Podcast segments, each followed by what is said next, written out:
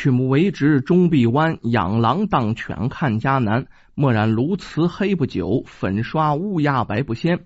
蜜饯黄连终须苦，强摘瓜果不能甜。好事总得善人做，哪有凡人做神仙？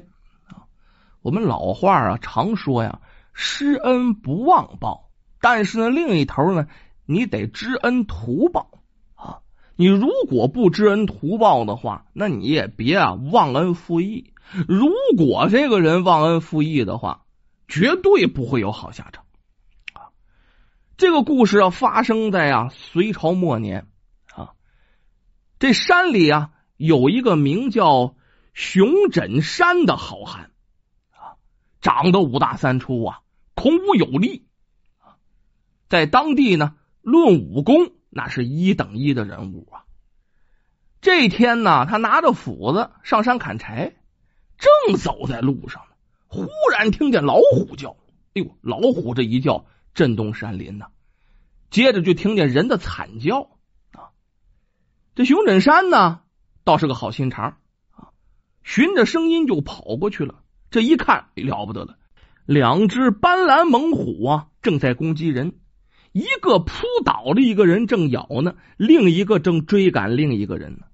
啊，那形势太危急了，容不得多想。搁一般人早跑了。咱没说吗？这熊枕山功夫好啊，大吼一声啊，一个箭步就冲到前面去了，挡在了那个人跟老虎之间。老虎一看，我还管你那个去啊！上去就跟这熊枕山打到一起了。没说吗？熊枕山功夫真高。几下就把其中一只老虎啊打倒在地，另一只老虎也不干呢，上来也跟他打，两下也被他收拾了啊！两只老虎全都被他打死。这熊振山呢，这拳太有劲了，俺现在说一拳都能打死个牛。你再看追着跑的那位老伙计，吓得呀尿裤子了，瘫软在地呀。熊振山一看老虎死定了，赶忙回过身来扶他，这一扶着才知道这人认识。姓马，马财主啊，死掉那个人啊是他的仆从，怎么回事啊？因为今天是马财主父亲的忌日，他带着仆从去上坟，没想到这个地方原来没有老虎啊啊！不知从哪儿冲出两只老虎来！这熊振山指着地上的祭品就说：“哎呀，可能是这老虎从外边窜过来的，太饿了，你拿着那牛肉啊，这血腥味就把这老虎啊给引过来了。”别怕，别怕，都死了。这个马财主，到现在惊魂未定，这浑身抖得直打哆嗦，哒哒哒哒哒哒哒哒，牙当当当直响啊！只会说：“哎呀，这这如何是好啊？这这这如何是好啊？”熊志山一看他吓得屁滚尿流这个样儿哈，也觉得好笑。当然了，心想有谁见着老虎不害怕的呢？干脆吧，陪着他呀，把坟给上完了啊，还能不给先人上坟吗？就陪着这马财主把该办的事儿都办了，回头啊告诉他，你回去喊人啊，把这仆人的尸首搬回去，然后这事儿也就差不多了。自己也有劲儿啊，连拖带扛的两只老虎叫他给弄回家了。按说这是救命之恩，恩同再造啊！熊振山虎口之下救了马财主一命啊，马财主应该心存感激才是，是不是？你至少拿点东西上门谢乎谢乎人家呀。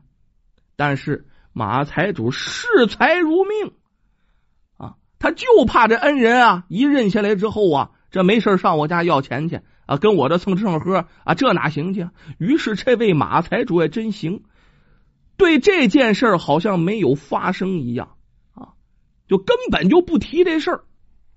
这村民们悠悠众口啊，知道这事儿以后，这背地里都骂这马财真他妈没良心啊！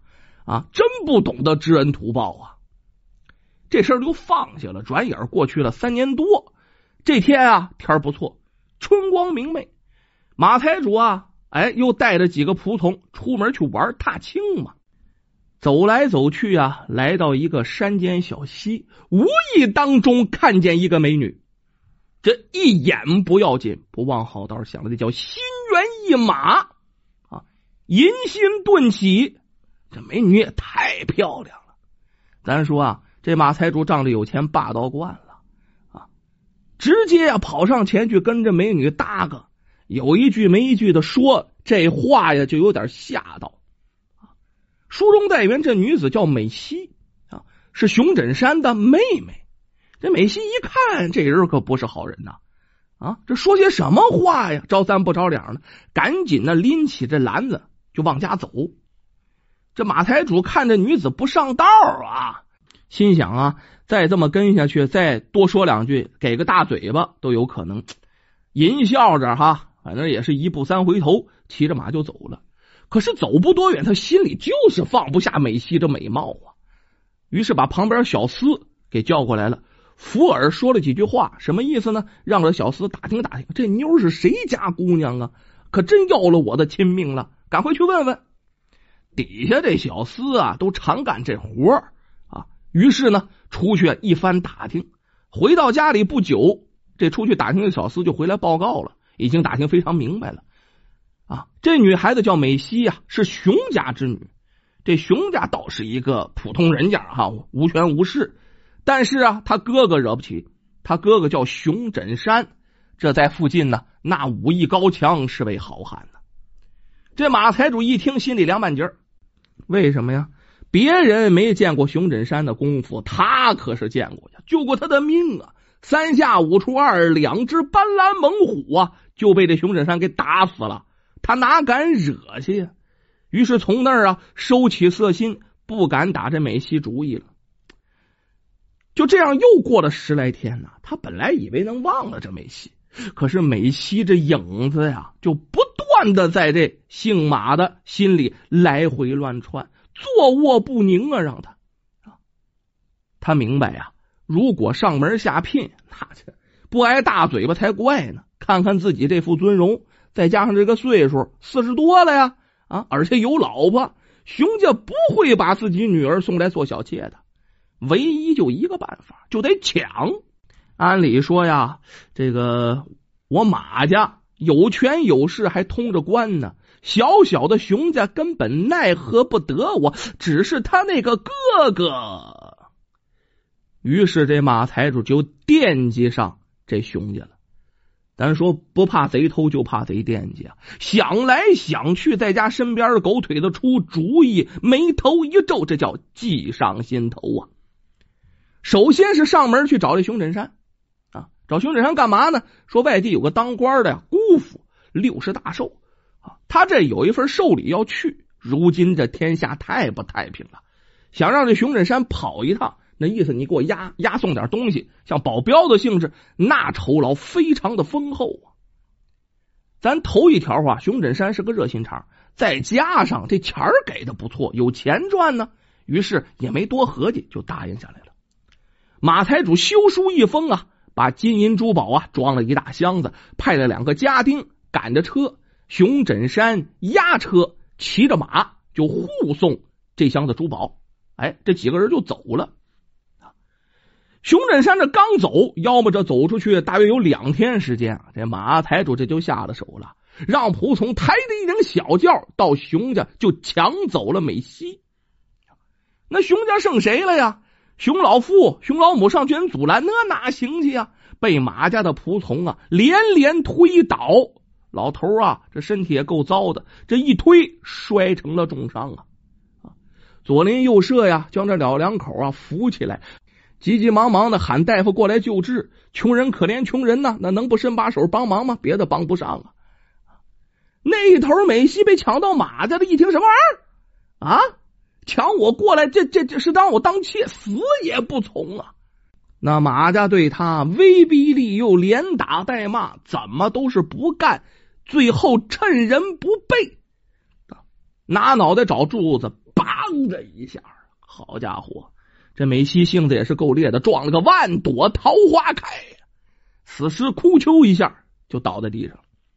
这马太主一抖，哎，来来来来来来来来，这多晦气啊！啊，人没弄到手，啊，惹一身骚，这下怎么办？死了死了吧！让人悄悄的把美西的尸体啊扔到他家门口去。这一扔不要紧，熊家老夫妻听见门口有动静啊啊，拖着病的身体挣扎着打开门一看，好家伙，女儿死的这个一个惨呐！啊，两个人放声大哭，急火攻心呐！老两口噗噗两口血喷在当场啊！就死在了女儿的尸首前面。这村民们看熊家之前挺好的家儿啊，啊，就这几天的功夫变得如此凄惨呐！哎呦，也没办法呀，个个落泪，商量着把这一家三口埋了吧。啊，明面上不敢说，暗地里都咒骂着马财主蛇蝎心肠、忘恩负义呀！不但不报答救命之恩，反而色胆包天，弄得恩人家家破人亡，这什么玩意儿？老天爷不睁眼呐！咱们话分两头，再说这熊振山那头也没好得了啊！护送礼物啊，到了官衙，马才主的姑父看完书信以后，二话没说呀，面沉似水，让他在台阶下等候。熊振山没有多想，在那儿等着。时间不大，冲过来一群全副武装的衙役，挠钩、套索、棍棒上来啊，不容分说，上来就把熊振山给拿住了。熊振山虽然英勇，武艺不错，但是一个冷不防，这是一个；第二个，对方几十个人呢，啊，那是寡不敌众啊。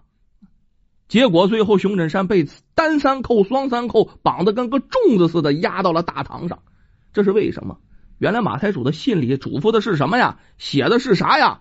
嘱咐他姑父，让他捏造一个罪名啊，将这熊振山投入大牢，想办法害死，叫永绝后患。那位说他姑父是那样人吗？他姑父啊，比那马财主还坏呢。而且啊，拿去的这箱珠宝，什么六十大寿啊，这就是谢礼。说白了，他姑父就当了这马财主的打手和杀手。捏造个罪名，不跟玩似的吗？啊，莫须有啊！这熊振山都不知道捏的是什么罪名。首先在堂上重重的打了二十大板，然后投入大牢。好在这熊振山这二十大板对他来说问题不大啊，没受什么大伤啊。投入大牢以后啊，当差的嘱咐这牢头伺机想办法，你管是勒死也好，下毒也好，你把这人弄死就算得了。可是咱们说呀，世上还是好人多，有正义感的人还是有啊。这里面都是坏人了，偏偏遇上这牢头侠肝义胆。早就看不惯这腐败的官场了，一见这熊振山英雄了得呀，便将啊这官员背后的密谋，他为什么被抓进来，和盘托出，你还不知道呢吧？就鼓励他，你干脆吧，落草为寇，参加义军得了。熊振山一听，那叫挫碎钢牙，就答应下来了，跪地呀，那磕了三个头，感谢牢头搭救之恩。那有人帮忙就好办了，在这牢头精心策划下呀，这熊振山成功就越了狱了，还弄了匹马，骑着快马。但是他没有去参加义军，而是星夜连城往家里赶。其实他是准备啊，带着家人一起去投奔这个义军的。没想到到了家里，发现呢屋里空空的，一个人都没有啊。啊这邻居一看他回来了，小声的赶紧将他拉进屋里，将最近发生的变故跟他一一说明。熊振山当时一下就晕过去了，走的时候还好好的呀，爹妈妹妹现在全没了。回头要么说是英雄吧，啊，稳定情绪之后啊，这熊振山啊，挫碎钢牙，眼珠子都红了，告别了邻居。这已经是晚上了，那熊振山动了杀机，那还了得呀！他呀，蹑足潜踪来到了马家宅院，翻墙而过。这一回啊，马家上上下下二十几口都在梦乡当中，熊振山就下了杀手了，一个都没留啊！七不拉叉叉，全部做了刀下之鬼。其中这马财主被卸成了八块，最后一把火啊，把这恶人窝给烧成了灰烬。你搁别人家着火了，邻里居居的都在过来帮忙啊！这马家一着火，好家伙，邻居没看，哎呀，马家着火啦！咣咣咣咣咣咣咣咣，马家着火啦！啊，这锣一响，这锣一响提醒不是大家出来救火，是大家出来看热闹。有人一看，好家伙，跟家里的说：“呃，老婆子，你赶快把咱家那炕桌搬出来，搁门口来，然后呢，把那那个不舍得吃的那肉啊，腊肉给我炒一盘，把那好酒，过年那好酒给我拿出来，放门口，放门口，咱就着这个大火，好好吃一顿。这是老天爷睁开了三分龙眼。你说这人做到这份上了，活着啥意思啊？那你说，把这院子烧了，里面那些不义金银，那还能留着吗？啊，这熊振山呢，搜出金银，包在一个大包袱里，连夜就去投奔了义军。后来啊，他跟着义军呢一起投了唐了。由于他武力高强、侠肝义胆，最终啊成为大唐的一名著名将领。咱们说呀，知恩图报真君子，忘恩负义乃小人呐。做人做事老话讲，你得地道点啊，切不可恃强凌弱，欺压善良。